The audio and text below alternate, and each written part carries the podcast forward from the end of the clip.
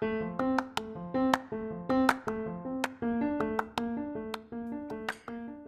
a platicarles una conclusión de este mes, al cual, bueno, a inicios de mes eh, me mandaron una imagen que decía noviembre, pero las primeras dos letras estaban encerradas en paréntesis. Entonces era noviembre. Mes para decir no a todas aquellas personas, situaciones o cosas que te drenan la energía. Me encantó. Este mes he tratado, a más no poder, practicar los límites sanos. Me he dado cuenta de que durante mucho tiempo estuve haciendo muchas cosas nada más por ese deseo de complacer a las demás personas. Aceptar, decir muchísimo sí por dar la razón a alguien más o simplemente por evitar alguna pelea, algún problema. Ser muy condescendiente, pedir muchísimas veces perdón sin siquiera sentirlo. No darme tiempo para mí. Y creo que esa es una de las principales razones por las cuales eh, es importante esto. Porque cada vez que dices un no algo que. que. pues alguna situación, a un momento en el que en verdad. En verdad, o sea, eres coherente y dices no, se abren puertas.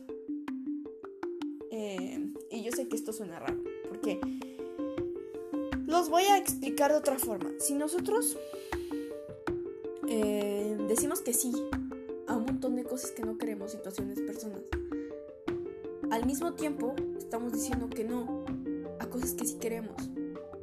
Cuando le decimos que sí a estar toda el fin de semana en una fiesta familiar, le estamos diciendo que no a horas de descanso, a tener un tiempo para cuidarnos a nosotros mismos. Necesitamos, creo que esto es importante porque en esta sociedad con que va corriendo tanto, necesitamos apartar al menos unas horas para nosotros mismos. Y muchas veces por complacer a las personas o por la simple ignorancia de esa necesidad, decimos que sí a llenarnos de planes y, actividades. Entonces, este mes ha sido muy revolucionario porque, para empezar, el decir no para mí ah, fue tan complicado. Yo pensaba que la gente me iba a dejar de hablar o me iba a odiar por el simple hecho de decir no. Imagínate qué tan acostumbrada yo estaba a decir sí y a esperar esa aceptación. Y ahora que digo no y que finalmente me doy mi lugar, sí, al principio sí se sentía feo. Pero las personas que en verdad valen la pena van a seguir ahí y, lo van a entender. Es muy bonito el poder tener tiempo para uno mismo y recargar su energía. Porque antes de esto, ay no, estaba súper cansada, súper eh, apesumbrada. Porque estaba diciendo sí a demasiadas cosas, a demasiadas actividades, a demasiadas personas y lo hacía con el lo haces con el corazón en la mano, o claro, pero en la medida que nos damos a nosotros mismos eh, eh, tiempo, cariño, apoyo, amor, es como vamos a poder dárselo a los demás. Entonces, si uno está cansado, fastidiado y no puede con las cosas, pues no vas a estar ofreciendo ayuda que ni siquiera tienes para ti. Y eso cuesta, o sea, entenderlo cuesta, porque estamos acostumbrados a, a tratar de decir sí a todo lo posible, pero pues hay veces en que hay que guardar la energía, amigos. Así es. Y esa es como la lección principal de este mes, el no